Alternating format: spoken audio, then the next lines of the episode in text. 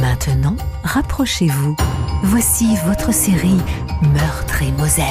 Un podcast qui de Nicolas Turon. Meurtre et Moselle. Vol mystère à Volminster.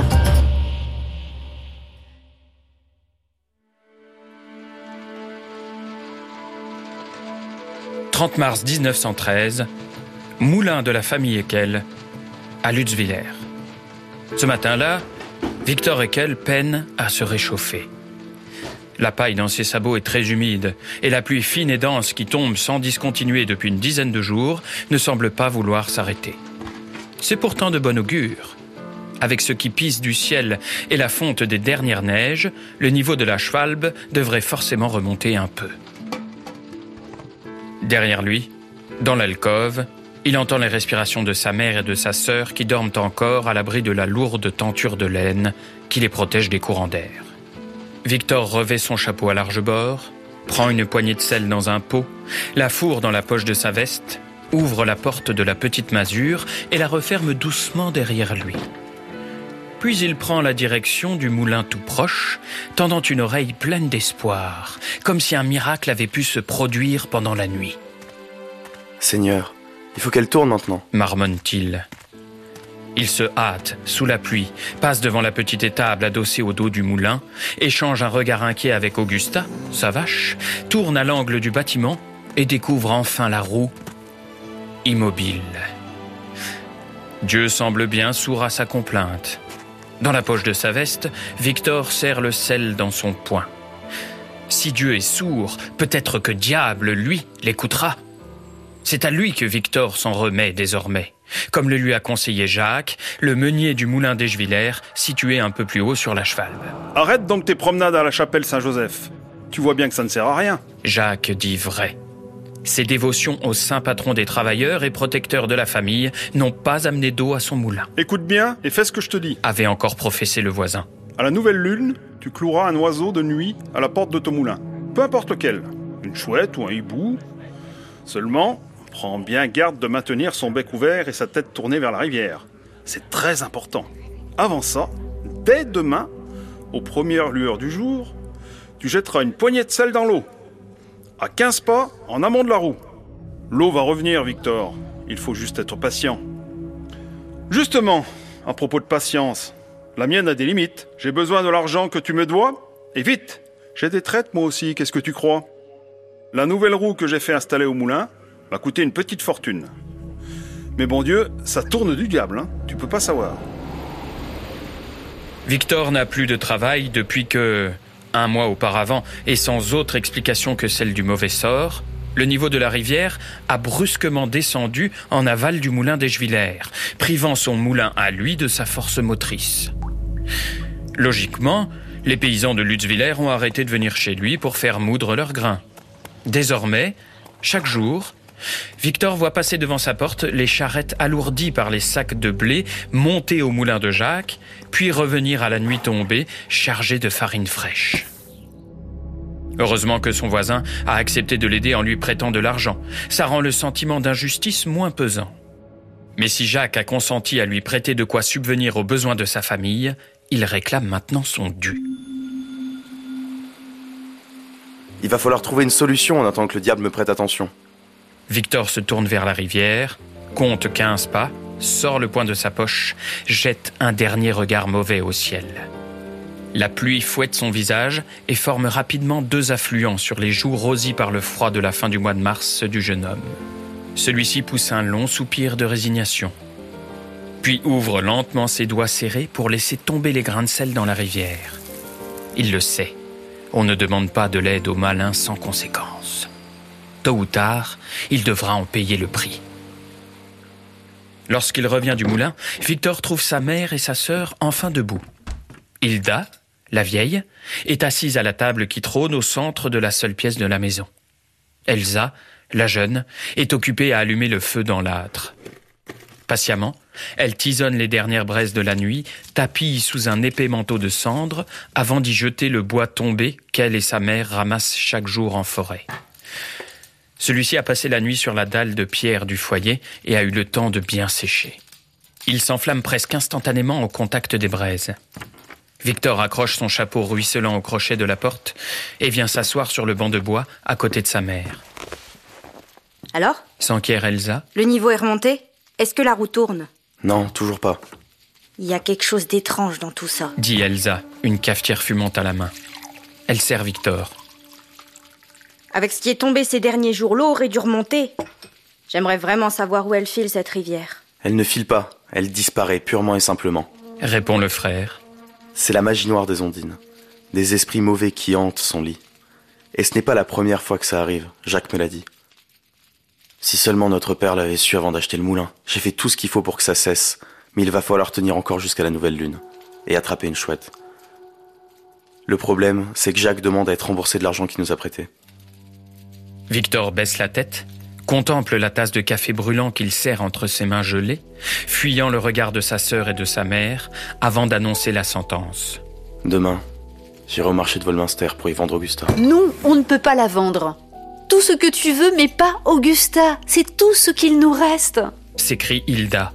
Cela fait pourtant plusieurs mois que Victor et Elsa n'ont plus entendu le son de sa voix. Depuis l'accident, précisément. Un soir, leur père n'était pas revenu du moulin pour manger la soupe. On l'avait retrouvé noyé, coincé sous la roue.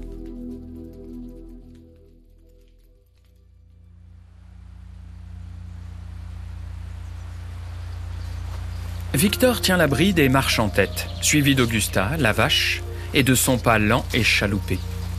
Tous deux foulent le tapis de feuilles rouges et brunes sur le chemin de Volminster.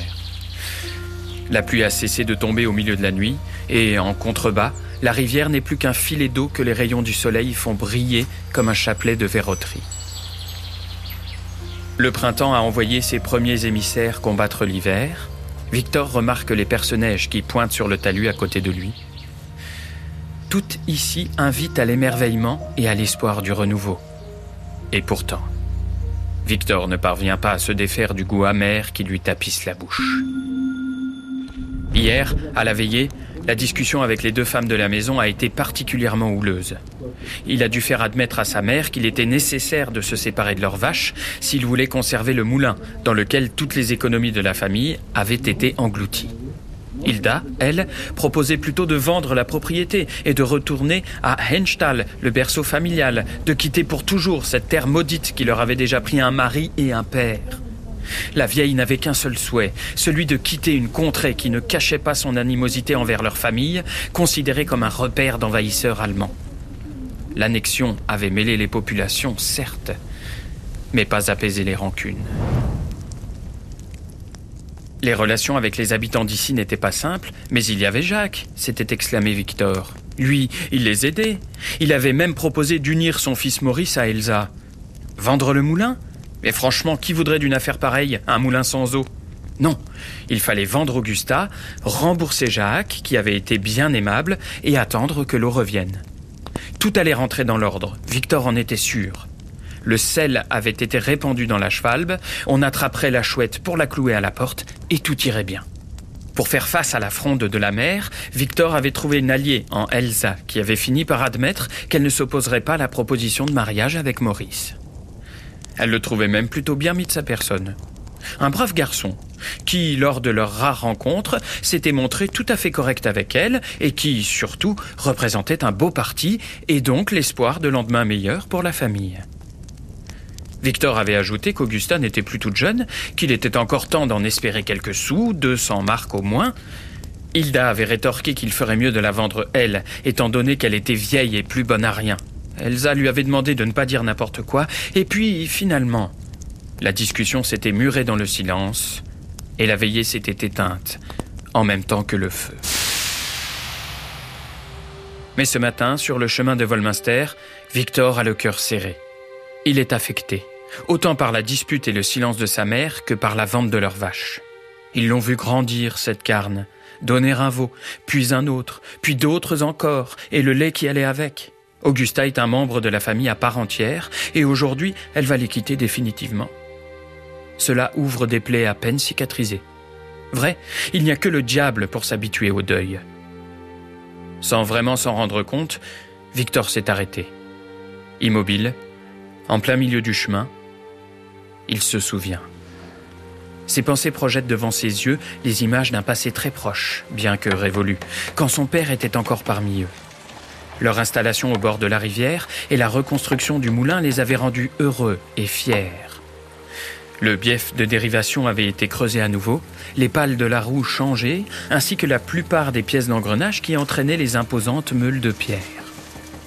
L'eau coulait à flot, la roue tournait à plein régime, et les quatre équelles se relayaient jour et nuit, tant les sacs de grains qui affluaient au moulin étaient nombreux. Les paysans qui venaient de Lutzwiller étaient bien contents de ne plus avoir à mener leur charrette jusque chez Jacques. Ils économisaient leur temps et leur force, tant pis si les meuniers étaient allemands. Dans son dos, Victor sent le mufle d'Augusta qui est remonté à sa hauteur. Elle le pousse doucement, l'incitant à reprendre la route. On dirait qu'elle l'encourage à aller jusqu'au bout, comme si elle avait compris qu'il n'y avait pas d'autre issue possible que celle-ci. Victor caresse le museau humide de sa vache par-dessus son épaule, sans oser se retourner, et reprend sa marche. À l'approche du moulin de Jacques, il tend l'oreille et perçoit le bruit de la roue en mouvement. Un frisson lui parcourt l'échine. Il hâte le pas, forçant l'allure d'Augusta, lorgnant sans cesse sur le lit de la chevalbe, quelques mètres en contrebas. Quelque chose le chiffonne. La faiblesse du débit tranche nettement avec le bruit de plus en plus perceptible de la roue et de l'arbre de transmission, ébranlé par la force du courant. L'excitation le gagne, et c'est presque en courant que Victor parcourt les derniers mètres qui le séparent du moulin des. La vieille vache suit comme elle peut, trottinant péniblement derrière lui. Ça y est, là, le lit de la rivière disparaît sous un long tunnel carrossable et ne réapparaît qu'à l'entrée de l'imposant bâtiment. Victor le franchit rapidement et, à l'autre extrémité, découvre avec émotion l'eau vive et abondante qui dégringole dans un canal resserré, puis qui vient lécher par en dessous les pales incurvées de l'immense roue poncelet avant de disparaître dans la gueule noire du tunnel. Elle tourne du diable, Jacques a dit vrai. Les mauvaises fées doivent se cacher dans l'ombre fraîche du tunnel, puisque c'est là que l'eau disparaît. Marmonne Victor en se grattant le menton. Il faudra que je demande à Jacques s'il veut bien jeter du sel par en dessous, pour moi. Quand les ondines seront calmées et auront rendu son débit à la rivière, je verrai si je peux installer une roue comme celle-là. Je pourrais moudre moitié plus de grains. Peut-être même plus encore.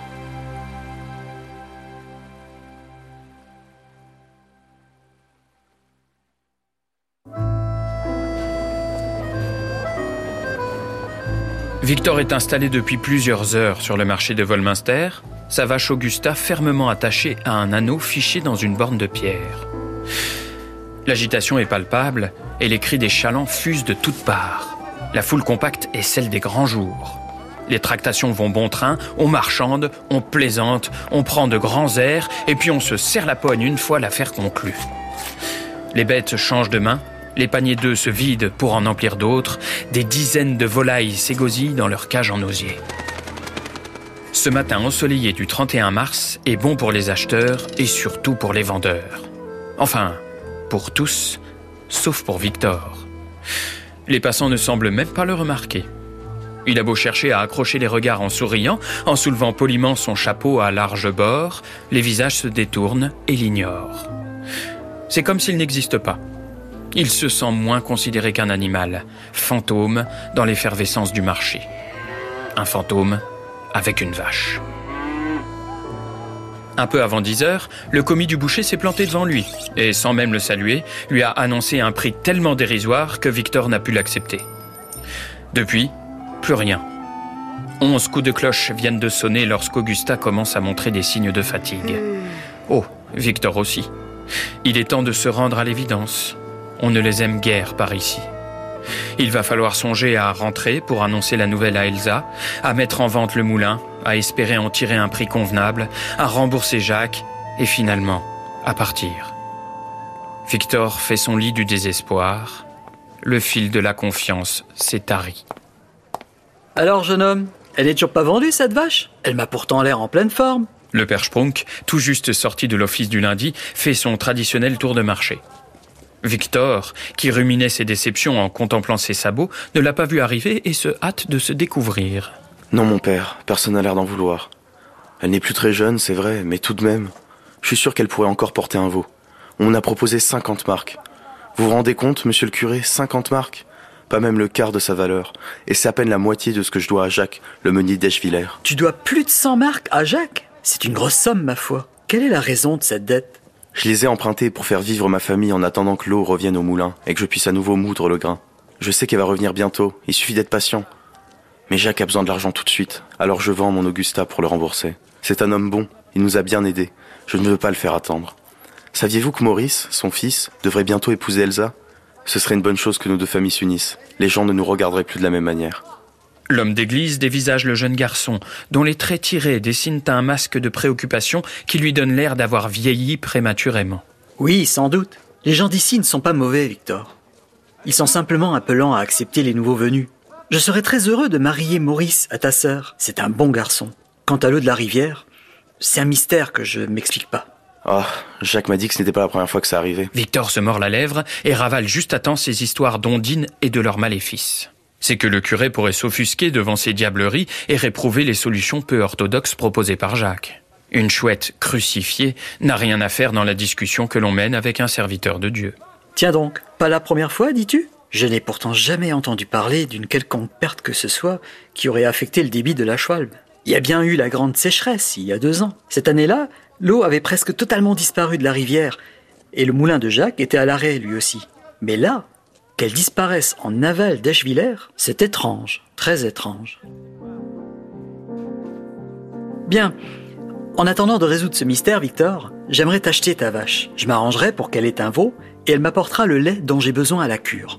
Elle terminera sa vie tranquillement dans le pré derrière l'église. Je t'en offre 150 marques. C'est tout ce qu'il me reste d'un héritage dont je n'aurais pas l'utilité autrement. Amène-la moi au presbytère vers midi. Sauf si tu as trouvé meilleur acquéreur d'ici là, bien entendu. Un large sourire fend le visage de Victor. Son inquiétude vient de s'envoler subitement. Oh certes, Augusta vaut plus de 150 marques, mais c'est le triple de ce qu'on lui a proposé ce matin, et il a l'impression que le père Sprung fait un énorme sacrifice pour l'aider. Avec cette somme, il pourra couvrir sa dette et voir venir jusqu'à la nouvelle lune. D'ici là, la farine sortira à nouveau du moulin et qu'elle, il en est certain. Dire qu'il était prêt à pactiser avec le diable et que c'est un serviteur de Dieu qui vient de le sauver. Merci mon père, l'affaire est conclue. Je vous accompagne tout de suite jusqu'à la cure. Je ne vendrai Augusta à personne d'autre, même pour quelques marques de plus. Je suis tellement soulagé qu'elle ne finisse pas chez le boucher.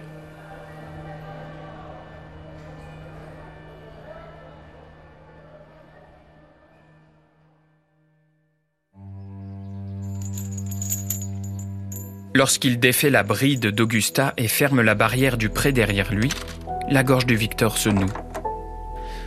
Au moment de se saisir des billets que lui tend le père Sprunk, il peine à cacher son émotion.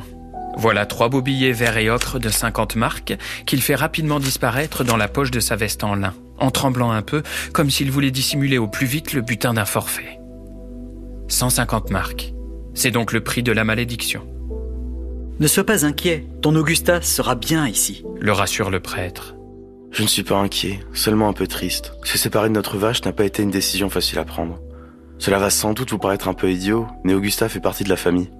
Mon père l'a acheté lorsque j'avais 14 ans, tout juste, et j'en ai 27 aujourd'hui. J'ai passé presque autant de temps de ma vie avec elle que sans. Elle était avec nous lors de notre départ d'Enstall et a fait bravement la route alors qu'elle était pleine. Sans elle et le lait que nous avons pu vendre dans les premiers mois au moulin, avant qu'il ne soit à nouveau en mesure de fonctionner, nous aurions eu bien du mal à nous en sortir. Alors voyez-vous, la laisser aujourd'hui, même auprès d'une âme charitable telle que la vôtre, ça me fiche un coup. Je comprends cela, Victor, mais tu peux rejoindre les tiens l'esprit tranquille. Comme tu l'as dit, elle est entre de bonnes mains. Je prendrai soin d'elle. Allez, va maintenant. Et sans regret, la vie est devant toi.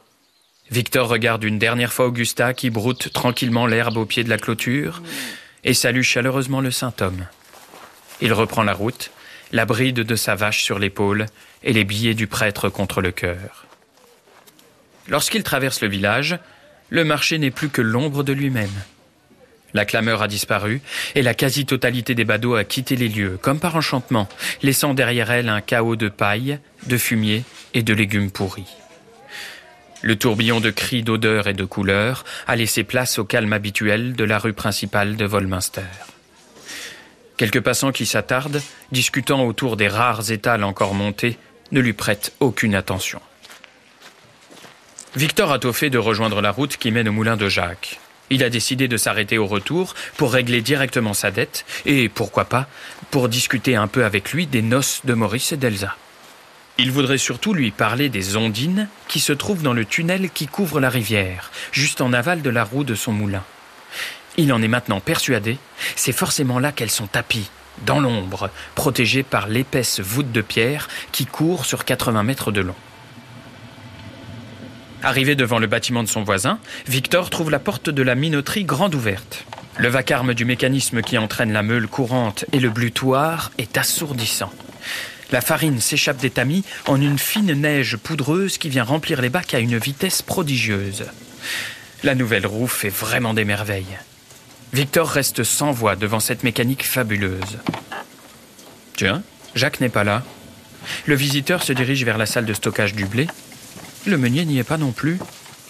Pourtant, les bacs sous le butoir auraient besoin d'être délestés, car la farine menace de se répandre au sol, ou pire, de s'amonceler jusqu'à bloquer la rotation des tamis. Cela pourrait endommager gravement les fragiles pièces de bois des engrenages.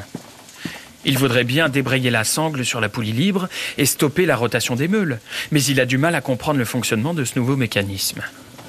Alors il se rue à l'extérieur pour prévenir Jacques, court sur la route qui abrite le tunnel et appelle une première fois. Jacques Puis une deuxième fois, plus fort. Jacques Jacques Pas de réponse. Mais un bruit sourd, irrégulier, lointain, semble venir des entrailles de la terre.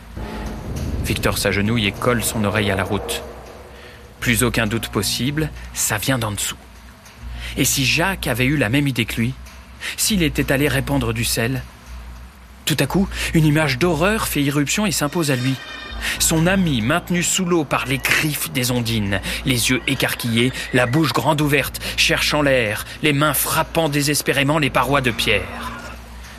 Le sang de Victor ne fait qu'un tour. Il se précipite sur le chemin jusqu'à l'endroit où l'eau ressort de terre, dévale la petite pente, se retrouve debout dans le lit de la rivière, de l'eau jusqu'aux chevilles. Il s'arrête un instant, pétrifié devant la gueule béante du tunnel. Le peu de sel qui reste au fond de sa poche lui semble être un bouclier bien dérisoire. Il ôte ses sabots, qui collent à la boue du fond de la chevalbe, les jette sur le chemin avec la bride d'Augusta, et puis se glisse sous la voûte. Lentement, Victor s'enfonce dans l'obscurité.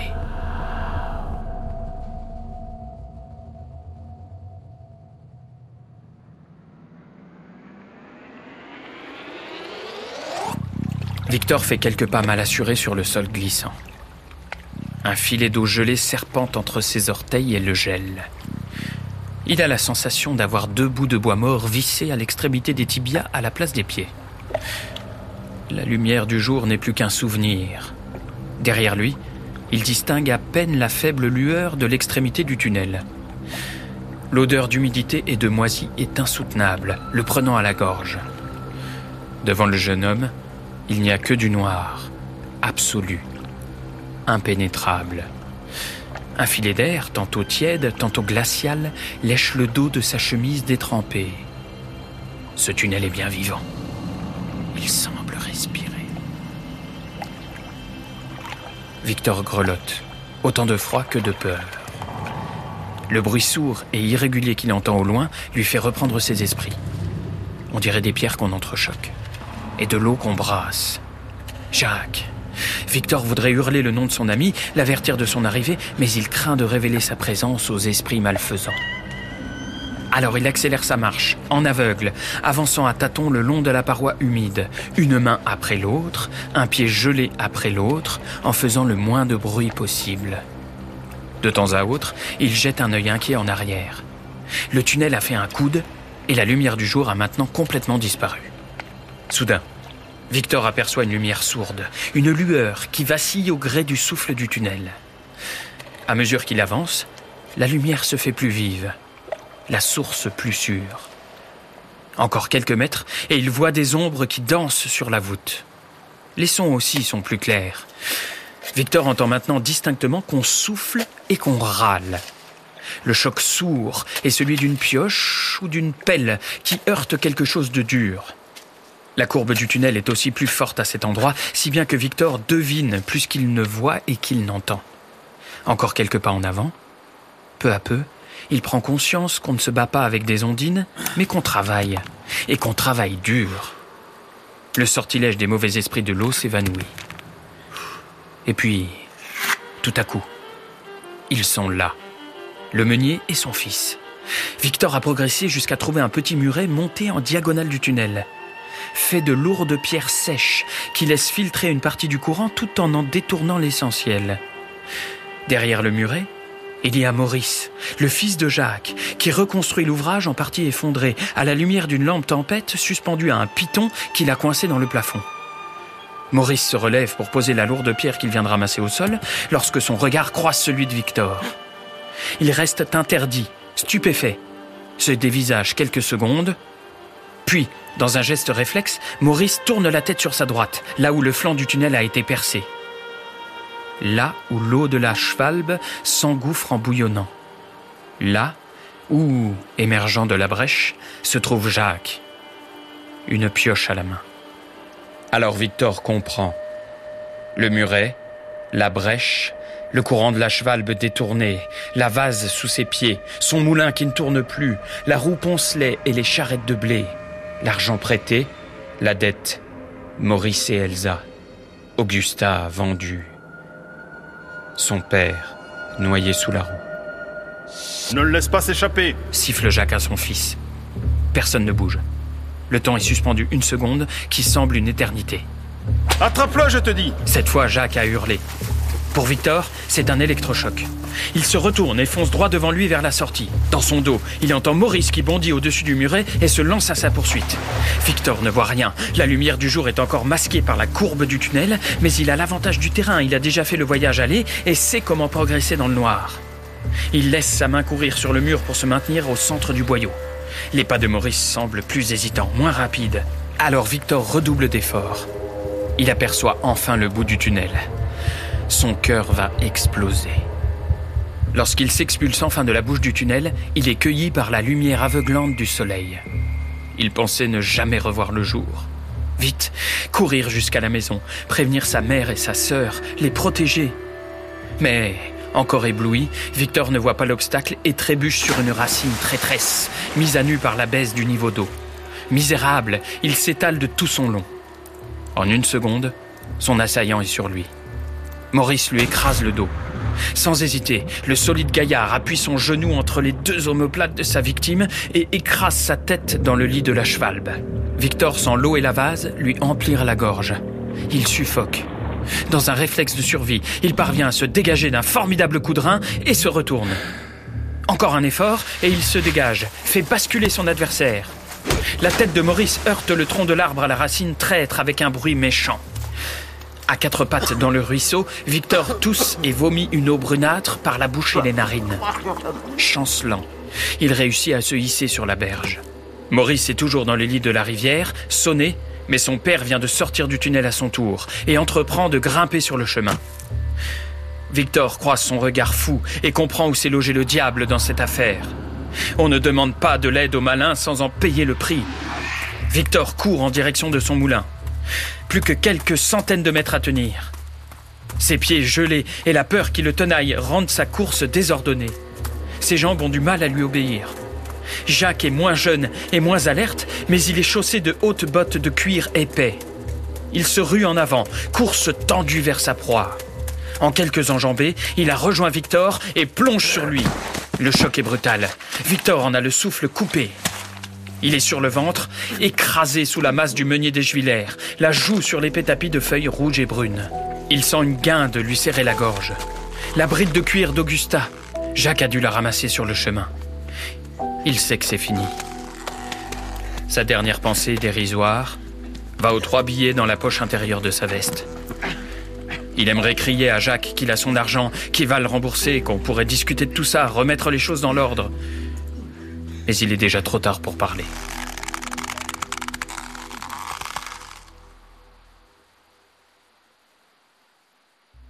Quand on retrouve le corps de Victor, dissimulé dans les buissons qui bordent le chemin en cette fin d'après-midi du 31 mars 1913, les 150 marques ont disparu de sa veste.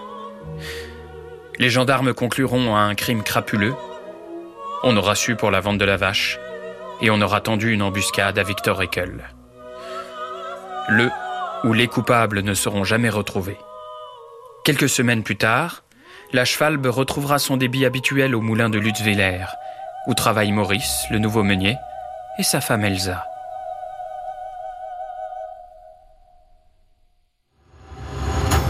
C'était Meurtre et Moselle, une nouvelle policière de fiction écrite par Clément Paré, réalisée et produite par l'équipe technique de France Bleu Lorraine. Pour découvrir une nouvelle histoire, rendez-vous sur francebleu.fr Lorraine Nord.